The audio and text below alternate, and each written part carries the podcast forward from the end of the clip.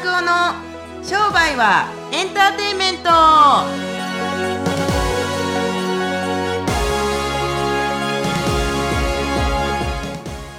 Welcome to 商売はエンターテインメンということですね。トはい、はいということで今日ははい。スペシャルゲストを、えでも実はね以前もね出てもらったことあるんですよ。あ、そうなんですか？そう。えー、誰？あおう。たあ今日だって会ったことないけど僕今日初めて会うから。えいやまさかの。スペシャル。ちょっと私の方からあのもう大々的にオープニングトークなしで 今日はねあ。の今活躍話題沸騰中の。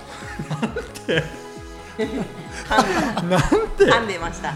よくそのちっちゃいので噛めるねほんま。話題沸騰中です FY になってフィッ120度沸騰中です。はい。なるほど、はい。蒸発してるねそれ。まあ大変失礼いたしました、まあ、はい。はい蒸発するぐらいするぐらい熱い薬師陣ゆうきさん。あ広島から次はまあ広島から大阪に行かれるそうなんですけどえーっとビズスターというはネットマーケティングの会社をされている薬師陣さんをご紹介したいと思います。はい薬師さんどうぞ。あーどうもよろしくお願いします。薬師陣です。頑張ります。はいよろしくお願いしますはい。いはいいつ入ればいいのかなとずっと待ってたんですけど。すいませんすいませんちょっはいと待中華料機してました理を食べ過ぎたようでお昼ご飯の。ごちそうさまでした。本当に美味しかったではい、す。ということでですね、ちょっと自己紹介をはいしていただいてもよろしいですか？はい。えー今広島で、えーインターネットのコンサルとかウェブのプロモーションのき企業さん向けの支援をさせてもらってます薬師陣ゆうきです。最近はにわか YouTuber として、えー YouTube で頑張ってます。よろしくお願いします。はい。お願いしますにわか YouTuber。です。はい。にわかがつくのはなんでなんですか？まあ、8月から始めたっていうのと、あと、まあ、にまあ、2ヶ月ぐらいしか経ってないっていうのと、なんか、登録者数やっぱ1000人ぐらい超えないと、そのやっぱり初心者の域超えないって言われてるんですね、今。はい。えでも私拝見させてもらったんですけど、い広島のあの今年優勝した、はい。ねインタビューされてたじゃないですか。もう全然テレビみたいだったですよ。あありがとうございます。はい。クオリティちょっと、高いのかどうかわかんないですけど、まあ、はい。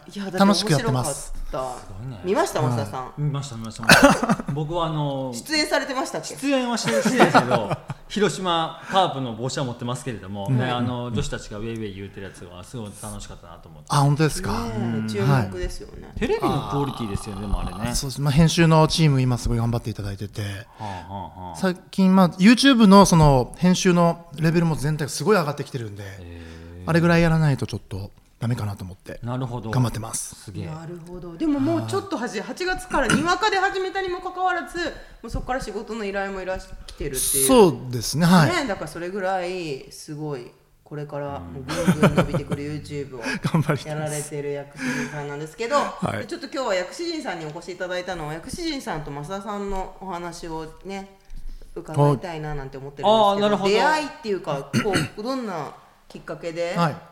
増田塾の元生徒さん今でも生徒さん。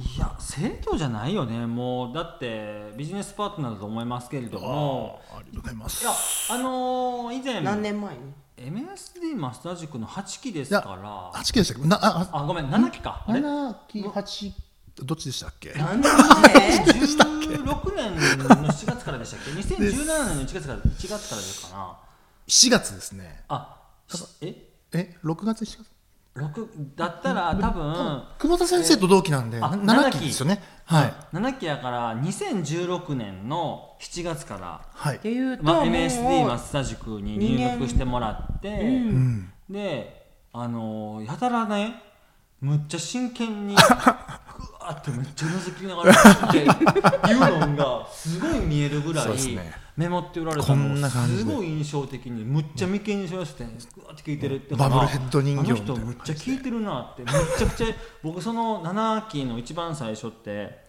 バチッと結構切れた時だったんですけれどあの人すごい聞いてる人になってやたらと僕がこうやって立ってると、僕僕が見て左この目線に薬師さんがおられて、ちょっと中列よりも、まあ、中列ぐらいのところにおられたんですけどすごい覚えられてますね。すごいですそれでね。チェックのシャツ着ててうわすごい。って聞いてるチ人がいて。ェックはトレードマークなんだ。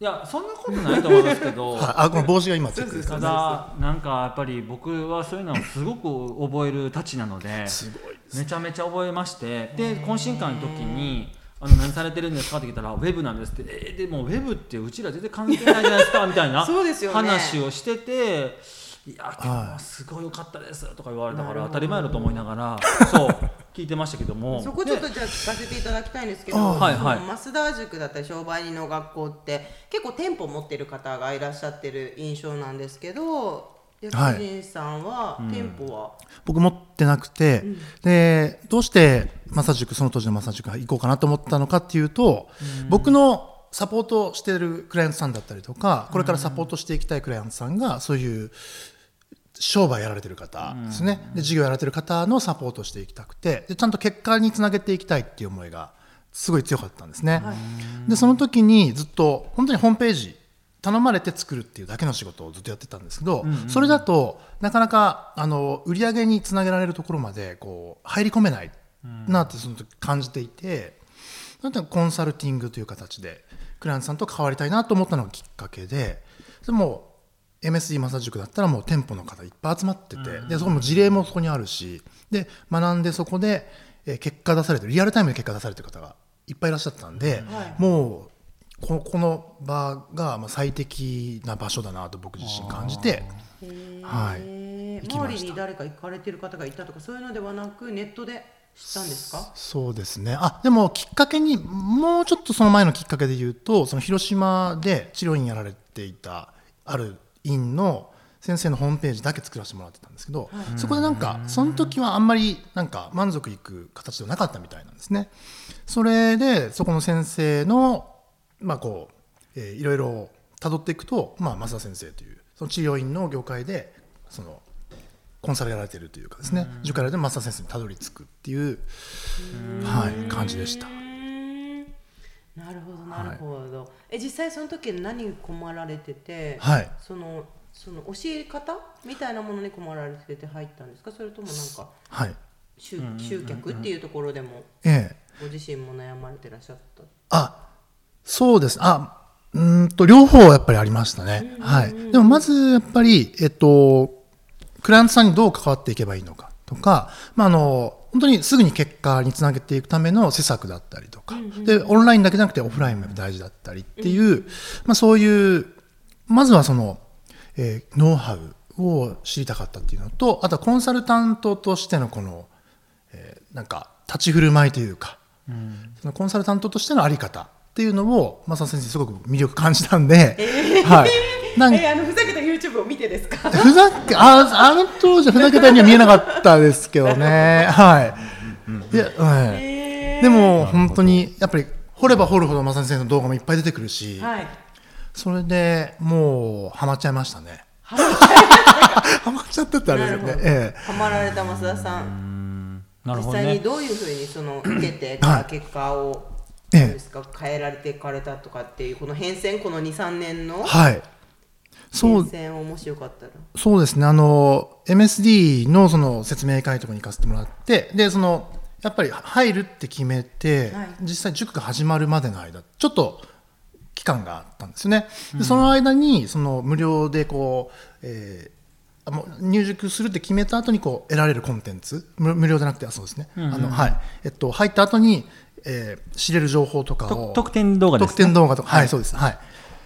でそういうのを見て、もう、わーって、まあ、コンサルとして、まあ、制作以外のところでどうやって売り上げ上げていくかみたいなところを、バーってやったら、もう、なんか、ポロッとコンサル費用バーッともらったりとか、ポロッと。ポロッともらったりとかして、簡単に、あ、こんなんなんだ、みたいなのが、その塾始まる前にも結果が出て、えー、ですはなるほどそれはすごいインパクトでした。2000万ぐらいだったんですよね当元々時は、はい制作の時やってる時は本当に年間で2000万ぐらいあの汚い話ですけども本当トイレ行く暇もなくあ、そう言ってました。本当にトイレ漏らすとかううんこ2回漏らしたことあります。そうぐらいトイレ行く時間 忙しくて。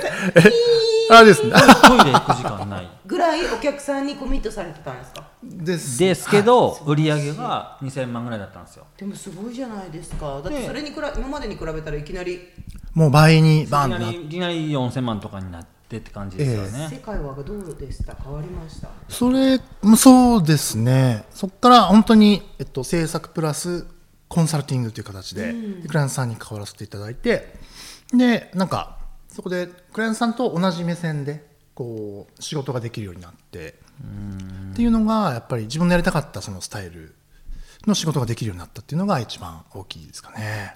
へえすごい話をこう私今までこうやっぱり店舗の方はい。が多かったのでインタビューさせていただいたりとはいはいはいはいはい。か増田さんはまあこういうその薬師人さんみたいな生徒さんも他にもいらっしゃるわけなんですけどそうですね。そうどその方たちもにもどんな感じで教えてらっしゃるんですか実際、うん、確かに、あの ブランディングというか肩書き上は店舗集客請負人とか店舗集客のコンサルタントとしてやってましたけれども治療科のコンサルタントとかってやってましたけれども商売はフェイス2フェイスでしょ、はい。人間と人間の取引じゃないですか、だからそれだけなんじゃないですか。ネットでメディアがメネットだろうがメディアが店舗だろうがそれはお客さんとかあーもしくは自分たちのこの需要と供給だけに成りや成り立ってるから。でみんなが何を見落としてるかって言ったら売り方とかじゃないんですよ、結局例えば売り手に関して見たら薬師寺さんもそうですけれども僕もそうですけれどもどういうライフスタイルをを自分たちが叶えたくってマーケティングを活用するのか。これがまず分かってないんですよ。みんな試作してどうとか何使うとかって分かるんですけども知的欲求止まりなんですよね。知って終わりというかああなんかいいこと知れたみたいな。これにウェブマーケティングも八百屋さんも整体師も関係ないんですよきっと。と思ったんで僕はきっとメソッドは自分でもよく分かってないんですよ。ただそのメソ メソッドを活用するまでの回路のつなぎ方を多分天才だと思うんですよ。自分でもなんですけど、はいはい。だからきっと何も本質的なことしか喋ってないけれどもやるのは本人たちがそのチャンネル選んでやってただしこのやり方じゃないこの考え方このやり方じゃないときっと失敗しますよって言って伝えていって増田塾だったりとか商売の学校というのが存在しているんだと思いますけれども実際に僕ってはいやり方なんか全く教えないですもんね。うん、そうですね。あのやっぱり本質こ何が大事かっていう、まあそのノウハウはそね教えてもらわないわけではないですけど、はい、それはねやっぱり大事なものがその向こう側にあるよっていうのは、やっぱり常におっしゃってて、いやおおかしいなと思うのはやり方を知っていてもできひんっていう人たちがいるんですよ。例えばあの今だったら LINE アットやりましょうっつってもいやおはい。金ないんでできないんですよと、いや無料ですよ、まあリストが増えたりとかするとまあ有料になったりとかしますけど確かに。ね。っていうふうになっちゃうんですね。とかあと例えばやり方を教えました、A to Z、これはどれぐらいで結果出ますか？とかね。ああ私も聞いちゃいます、でもいいんですよ別に聞いたって。あの何回何回ぐらいブログアップしたらお客さんって何人ぐらい集まるんですかっていう質問とかしちゃうタイプ、おーいいですね、あのーだったら統計的ににお話ししたりするわけじゃないですか。例えば 100, 100回上げてい例えば賞味ね100回上げていったら30人ぐらいお客さんができていてそのうちの1人買ってくれます。え100回も上げないといけないんですか？みたいな。あで結局何もで泣いちゃうんですよね。もう事前で。だからその事前で泣えるのは一体何かって言ったら難しい想像を結局させてるわけですよ。行動に行く前に結論出てるわけじゃないですか。やらないっていう、じゃあできるだけ簡単にするために何をほぐさなくちゃいけないのかって言ったらメソッドをほぐすんじゃなくって考え方をほぐしていかないとすんなりいかない人たちが多いんですよ。日本人は。特にね。僕らインプット教育慣れてるんですよ。学校の教育で。教科書知ってペーパーテストで何点取ったらっていうの慣れてるんで実地っていうのがなかなか難しい、それをあの統計学で取ったりするテストがあるんですけれども車の運転ができない人たちが多いんですよ。ペーパードライバーってやついるじゃないですか。免許の実地試験はそこそこ 70%80% 受かるんですって。でも実技で落ちる人たちが実に半分以上いるんですって。今でも。今でも。えーでもう昔みたいにミッション車なんか乗れるわ若い子とかがいないのはね。そう実地ができないからなんですって。もうあのミッションが無理なんですって。もうだから結局のところはやり方を教えました。であなた聞きますよ僕だって。あなたたちはやり方が知りたいのか売り上げを上げたいのかどっちですか？みんなそら売り上げ上げたいですよって答えに決まってますよね、でも実際にコンテンツを聞いていや今日増田先生すげえ話聞きました。これなかなかの秘密ですよ。ぜひ頑張りたいと思います。チーンで終わっても次 来ないとか えいっぱいあったんですよ。で僕それを多分4期か5期ぐらいの時にちょっとこれおかしいと。絶対。なんかやり方を教えてるだけやったらこれあかんぞと思って。だし少しずつその辺から転換期というかなってきたんですよね。だから別にね本質的な話をするのは自分が賢いとアピールしてるのではあるんですけれどもあるんですね。そうなんだ。ただ、うん、あのー いやいや違うあとねそれだけだったら、はい。きっと人は動けないと思ったんでなんでみんなが動けないっていう理由をお話ししますと。皆さんには見えない壁がありますと、恐怖があります。トラウマがありますという話をしないと結局は行動に出れない値上げしましょうって別にすごい成功法則じゃないですか、はい。でもいやーうち今お客さんが来ないんで値上げしたらお客さん来ないと思うんですよね。えーそうなんですけど何人ですか？いやー全部でお客さん4人いるんですけどやめちまえみたいな、0人という人はそんなもんはみたいな感じで結局のところはお金儲けのやり方だったりとかお金に対する抵抗感だったりとか、お客さんに抵抗されるっていう抵抗感だったりとか。じゃあそういう普遍的なものを増田塾っていうか商売人の学校では多分きっと教えているからウェブマーケティング多分薬師師さんとかウェブマーケティングなんか、ウェブマーケなんか特にですよ。ウェブマーケティングなんかコンテンツとかメソッドはいっぱい持ってますから、えこううちに来るウェブマーケッターの7割8割ぐらいの人たちはほとんど本質的な話しか聞きに来てない。メソッドは知ってるけどもなんでできないのかわからない。だから結構皆さん長い間塾に通われたりとかまあだから僕なんか別に LTV 狙ってて塾やってるとか例えば LTV って何ですか？あライフタイムバリューですね。例えば継続するお客さんを増やしていくためとかそういうことじゃなくて結局あなたたちが知ってることを本当にあなたたちが正しかったんだったら売り上げ上がってるはずですはずですけれどもなぜ知ってるのに売り上げ上がらないのかっていう疑いを持たずに生きてることが一番の愚問ですって言って。要するにちょっと難しいですけどね今の言い方は。ただ本当にあなたたちが正しかったら売り上げ上がってるじゃないですか。その辺はなぜ疑わないんですかって僕たちが言ったことに対してなぜそんな抵抗するんですか？バカなんですか？みたいな言われたんですか？まあそうはい。時どうでした？いやああそうですね。バカなんですか？言われました？まああの無料の説明会の時とかはすごい言ってましたね。それに抵抗感はなかったんですか？はなかったですね僕は。はい。あなんかそういうなんかそのノリがなんか今までにないタイプの方だったというかその前に立つで教える側のその先生の方がまあそういうそのざっくばらんに言われてるっていうのがすごいなんか新鮮だったですしそれは僕はあなんかいいなと思って。なるほど、えで実際にどういうふうに受けられたっていうか、なんだろう、そのやっぱり受けてもすぐ結果出るタイプの人と、まあちょっとじんわり出てくるタイプの人といろんな方がいらっしゃると思うんですけどどうですか？薬師陣さんからはどういう受け方をしたのか。で増田先生から見ると増田さんから見ると薬師陣さんはどんな受け方をしてたからうまくいったのかっていうのをちょっと聞きたいなって。多分いや僕セミナー受けてもポッドキャスト聞いてもね売り上げ上がらなくて困ってる人っていっぱいいると思うんですよね、はい。そういう人たちにちょっとなんかこう2人からちょっとある程度波に乗り始めた薬師陣さんからもなんかこうアドバイスっていうはヒントになればな、あはい、そうですね。僕が一番初めにやっぱりそのポロッとこうなんかこうえー、となんか殻が破れたというか、ちょっとこう変わったなと思ったのはやっぱりその自分に対するその許可というか僕はそのホームページ作ってお金もらわなきゃいけないっていう考えがずっとあったんですね。そこでその制作プラスちゃんとその僕の頭を使うことによってその何も作んなくてもアドバイス料としていただくっていうそこに自分の許可がなかったのが、まあ、あのま増田先生のおかげでそこあもらっていいんだっていうふうに自分でなんかスッと降りてきたんですねそれでポッと提案したらすぐポロッともらってっていうのがやっぱり一番大きかったですねなるほどすごい簡単に許可っておっしゃったんですけど、はい許可ってどうやって出したらいいんですかね？わかんないです。わかんないです。ただ、あ、いいんだっていう、まあ、増田先生のこの授業を受けていく中で、あ、それは普通なんだなって、なんか思えた瞬間が多分あどっかであったんだと思うんですね。はい。それまではもう自分の体を動かした対価のみ。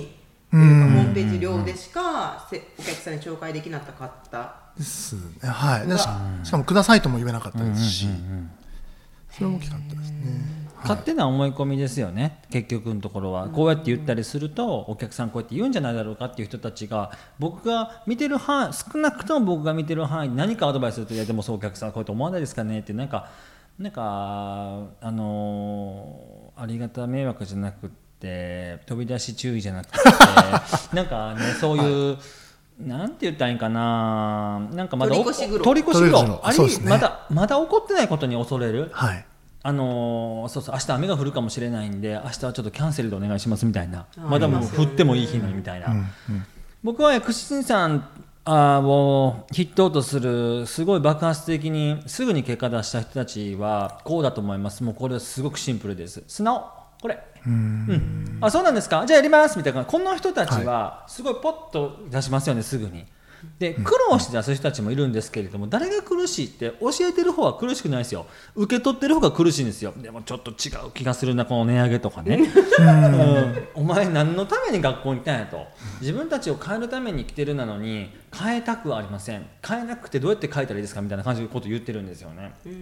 だから僕も人に言ってる立場ですから素直さは絶対失っちゃいけない。絶対あのいいことはいいことで取らなあかん。曲がった車に構えた見方っていうのは時間かかるだけ本人たちが、はい、もちろん僕も含めてですけれども。薬師さんにはその車に構えてる姿勢なんかって僕が見てる限りでは感じなかったですけどね。うん、いやこんなもん別に障害の学校に帰っていったことじゃなくて教育なんていうのはその人の言うてること政策があ正しい、うん、じゃあそれやりましょう。ってすんなり行く人の方が行動早いに決まってるじゃないですか。確かに。でももしかしたらこの人が言ってることが間違ってるかもしれないとか、はい、不安に思ったりする部分とかっていうのはあんまりなかったんですか？ないですね、ま、なかったですね。なかったんです、え。ー、えちなみにでも今までそういうことを仕事されてるってことは、まあ、いろんな勉強もされてきてらっしゃるじゃないですか、はい、そういうものと比べて実際に増田塾で、ま、学んだことってコンテンツとしてはどどうですかね？一緒だったりとか。まあ僕も結構いろんなところにこう顔出したりとかいろんなコンテンツ他にもいろいろ勉強も結構してきた方じゃないかとは思うんですけど、はい、でもそれ以上に増田先生がめちゃくちゃ勉強されてるんですよ。まず。でそうです。もうあのちょっとあのこういうなんか気になるなみたいな例えば人がいたとしたら増田先生もその人の教えを多分受けてたりとか増田先生自身が僕たち以上にめっちゃ勉強されててでずっとつ今でも面白いです。すいません。今日は悪いファシリティいやいやいやいや。腐れ縁じゃなくて何でしたっけ？間違えました。僕がね、はい、仕事やり始めた時に一個だけ、はい、あのすごい誓ったことがあって、僕ある時にセミナー多分4500人参加してるセミナーの時にそのセミナーの講師の人が僕の名前呼んでくれたりとか、その人がどんな質問に関してもちゃんと優しく丁寧に教えてくれる、はい、でまあ、僕が今までの成功者たちってすごいふんぞり返ってなんかなんかお前その質問あかんみたいな感じで結構横柄な人たちかなと思ったらその時のセミナーの先生は全員の名前を覚えていて、はい、で丁寧にでなんでそういうことを感じるんですかとか僕はこう感じます。例えばあの本に書いてましたけれどもこうこうこういう考え方があると思いますけれどもその考え方についてはどう感じますかとかこうなんか投げかけてくれる人だったんですよ。はい。あのまあ神田もそういう先生なんですけどねそれが。すごいいい先生だなと思って。全然普通のおっちゃんなんですけれどもちょっとダサくて。あのなんか？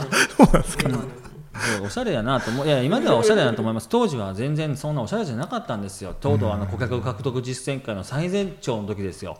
その時からなんかやっぱ成功者って僕が思ってる成功者はテレビの中の世界の人たちだなと思って実際の成功してる人たちはこんなに優しいんだと思ってでこんな風になりたいと思ったところから絶対自分も生徒の時に自分たちの先生は勉強しててほしいし向上心があってほしいしなんせ名前覚えておいてほしいって思ったから僕多分どこに行ってもその人が何してて、はい、どの名前でっていうのを覚えようとそもそも努力したんだと思います。24の時ですけれども、はい、それが、うん、だからその薬師院さんがあの褒めてくださってるのはけなしさんがよくわからないですけれども 勉強してるとか。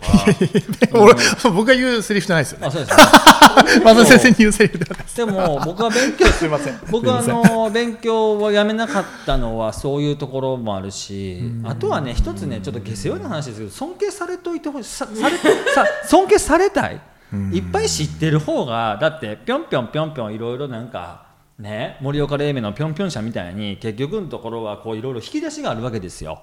そう今のちょっと分かりました、分かんないですよね、はいまあいいと思います。反応も今そうそうそうそう、多分今岩手県の人たちギャー笑ってると思いますよ。はい。そうなと思うんですけれども、そうやってそうやってどれだけのリスナーが多分すげえ薄いところで狙ってたと思いますけど、はい。やっぱそういう人を目指しできてないですよ完璧には。でも目指して勉強して人の気持ちをちゃんと分かるような辛さ辛い体験もしといての方が僕は少なくとも共感が生まれるんだと思いますから、ね。分きっとだから薬人さんのおっしゃられたその勉強してるっていうのも僕の中では一つの誓いなんかちモーセの実家みたいになってるんだと思います本当うに。ん。なるほどなるほど。ありますあぜひですねまあねポッドキャスト聞いてる方もこういうこう素直。うん。常に素直でいるみたいなのとか、すね。やっぱり姿勢っていうのはやっぱり今回多分話していることとか一個でも実践する聞いていただいて今もう678話うんうん8話9話に突入してるんですけど、結構今まででもできることをたくさんねお話ししてると思うので、ぜひ一つでも実践してね報告してくださったらななんて。そうですね。うん。いやもう素直さはね僕は人間に持つべき最大の武器だと思ってますから、うん。絶対素直に聞いた方が人生なんかにしてたとえ騙されたとしても素直な方が楽ですよ。本当に。そうですね。騙されてるかどうかなんで疑い始めたりするとこの世は本当にね詐欺と欺瞞ばっかりですよ。詐欺と欺瞞。うん。なるほど。だからあんまりねあの硬い話しないですけれどもその素直さが薬人さんにあったから、なるほど。結局のところはあ素晴らしかったと思います。ではい。最後というかに薬師陣さんは実際に今、えっとはい。具体的にどんな活動をええ。強化していて、ではい。今後どんななんで世界観というか、はい。作っていきたいと思われているのかとか伺わせていただきたいなってそうですね。あの、もともと独立する前とか、まあ、年収、年収、まあ、普通のサラリーマンの時とかって、まあ、400とか、450とか500とか、それぐらいの、ね、年収でそれぐらいだったじゃないですか。それを月賞で達成したいと思って独立して、で、まず先生のところに行って、まあ、それが、あの、まあ、増減ありますけれども、まあ、あの達成できた時もあったんで、今度今その、えー、4000から6000ぐらいになってるその年収を月賞月収にしたいっていう感じですね。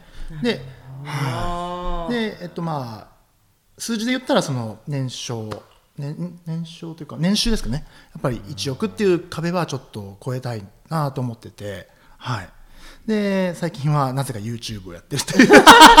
これはまあなんか年少のためじゃなくてなんか楽しさを追求してるっていうお話をさっき、はい、ね、おっしゃってたんですけど。でいろいろやっぱりあの、はい、こうやって言っていただいてて結果出せた出せたって言ってますけどやっぱりそのそっからこうやっぱりのありますよね。はい、そのまた次の壁が見えてきて次の壁が見えてきてみたいな、それがまあ金額だったり人だったりっていういろんな問題がやっぱ出てくるんで、であのまあいろいろ頑張って試してみた結果ここやってなかったなっていうのがもう本当に自分がやりたいことだけやってみようっていうのが今までやったことなかったんで。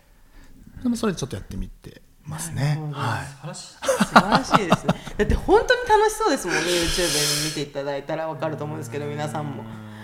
あのー、あのー、なんだっけえー、っとあのー、ピーター・ドラッガーさんですね。すみません。ピーター・ドラッガーさんがあのー、言ってましたけれど最高の戦略は戦略外からなるとかっていう言葉があるんですけどもはい。あのいい言葉だなと思いますけど自分の要するに想定外のところからチャンスがやってくるはい。っていうのは、YouTube っていうのはすごくいいと思います今の、だって実際それで仕事が来るわけじゃないですか。もう実そうですね。びっくりしました。初めて。もうこのペイペイなのにまだ、はい。だからねそうですよね。面白いと思います。そのうちテレビ普通出ると思うんです はいうんはい。本当に。それねいいですねいいですね、もうはい、最高。なんかねそういう理想を持ってやってる感じがやっぱ伝わってくるんですよ。クオリティから。うん。ああのすっぽんに噛まれるやつとか、はあの ウェイウェイ言うてるやつとか、えもう全然料理がうまくいってないやつとか、であの靴脱げない靴下の話とか そうですね。多いなと思います。ねあとは最近はなんか車？ご自身の車のミニクーパーを、でピストル出てくるとかそうですね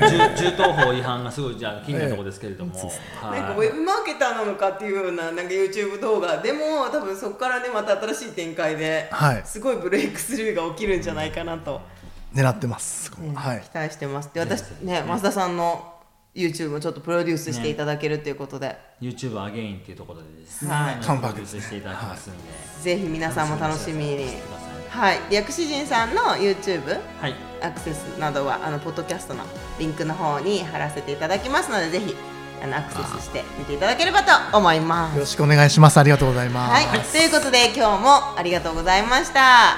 また次回お会いしましょう。さようなら